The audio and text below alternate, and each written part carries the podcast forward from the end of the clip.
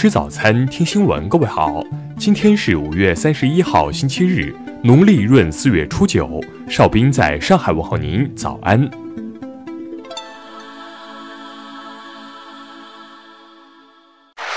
首先来关注头条消息：美国明尼苏达州白人警察跪压非裔男子致死引发的抗议活动持续升级，目前已蔓延至三十三个城市。面对抗议活动的愈演愈烈，特朗普二十九号凌晨在社交媒体上的表态强硬，他将抗议民众称为暴徒，并警告敢抢劫就开枪。但在二十九号的白宫记者会上，特朗普对此事却只字未提。当天的记者会上，在花了大概九分钟无端指责中国，并宣布终止与世卫组织关系后，特朗普便直接转身离开。此举随即遭到在场记者和美国部分政客的抨击。微软全国广播公司节目记者查克托德直言：“我很想问问，总统现在是害怕领导吗？他似乎很害怕这事儿，不知道要说点什么。”而针对特朗普的记者会，美国参议院少数党领袖舒默则连发几条推特。他说：“在我们国家最需要他的时候，他却无力领导。唯一的问题是，特朗普是害怕领导，还是压根儿就不知道如何领导？”下面来关注国内方面的消息。商务部昨天发布公告，决定。自五月三十一号起，对原产于欧盟和美国的进口丝氯乙烯继续征收反倾销税，实施期限五年。为支持疫情防控、企业纾困和复工复产，财政部、税务总局发布公告，明确将支持疫情防控保供等税费政策实施期限延至今年年底。据国家统计局公布的数据，前四个月。全国规模以上工业企业实现利润总额一万两千五百九十七点九亿元，同比下降百分之二十七点四，降幅比一季度收窄九点三个百分点。中国税务学会发布的报告显示，二零一九年实施的更大规模减费降税政策取得成效，全年累计减税降费二点三六万亿元，占 GDP 比重为百分之二点三九。中央纪委国家监委网站消息，今年四月，全国共查处违反中央八项规定精神问题九千零三十二起，处理一万两千八百一十六人，给予党纪政务处分七千一百八十六人。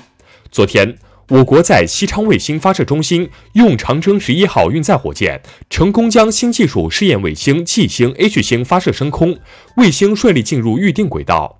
香港机场发布六月一号起的转机要求，首阶段只接纳已于出发地办理登机手续，并搭乘同一航空公司集团营运过境航班的转机旅客。内蒙古大兴安岭昨天发生两起森林火灾，目前已有两千余人赶赴扑救，初判均为雷电火。下面来关注国际方面的消息。英国卫生与社会保健部发言人表示。在美国决定终止与世界卫生组织的关系后，英国没有计划从世界卫生组织撤资。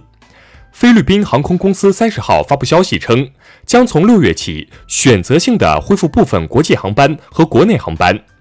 印度各邦除一些重点城市或区域内疫情高发区封锁时间延续到六月三十号以外，其他所有地区民众的生产生活将从六月八号起陆续开放。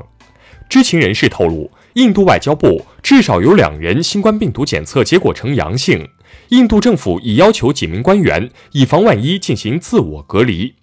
根据俄罗斯法律信息网二十九号公布的文件，俄罗斯计划扩大驻叙利亚军事基地，将就相关问题与叙方展开谈判。德国政府一名发言人二十九号说，总理默克尔已经婉拒美国总统特朗普的邀请，不会赴美参加七国集团峰会。乌克兰总理什梅加尔当地时间二十九号宣布，乌克兰不会早于六月十五号恢复与其他国家之间的空中交通。俄罗斯内务部进行的一项研究显示，二零二零年俄罗斯的网络犯罪数量可能增长一倍以上。下面来关注社会民生方面的消息。针对家长称班主任体罚六岁哮喘小学生致咳血一事。广州白云区委相关负责人向媒体回应称，警方初步查明事件真实性与家长反映有出入，将进一步通报。二十九号，云南省普洱市墨江县四南江水电站发生疑似爆炸事故，致六死五伤。目前，医疗专家已赶赴现场，针对事故原因，现场调查组仍在进行相关调查工作。近日，浙江余姚有网民发布视频，反映交警大队有辅警以处置改装车辆为由，向当事人索要财物。据当地警方通报，辅警赵某涉嫌敲诈勒索罪，被依法刑事拘留。湖北荆州一货车司机在高速上开车看手机，民警拦停，发现其用手机播放动画片。司机称，为防止犯困，用动画片的声音提神，最终其被罚款扣分。广州市以贝尔呆、米尔舒二号两款产品为主的假奶粉事件不断发酵，当地十余家医院被控推荐假奶粉。目前，广州市卫健委已介入调查。下面来关注文化体育方面的消息。中超联赛开赛又传新消息，新赛季可能将在七月初开战，依然按照蛇形分组，分四地踢赛会制进行比赛。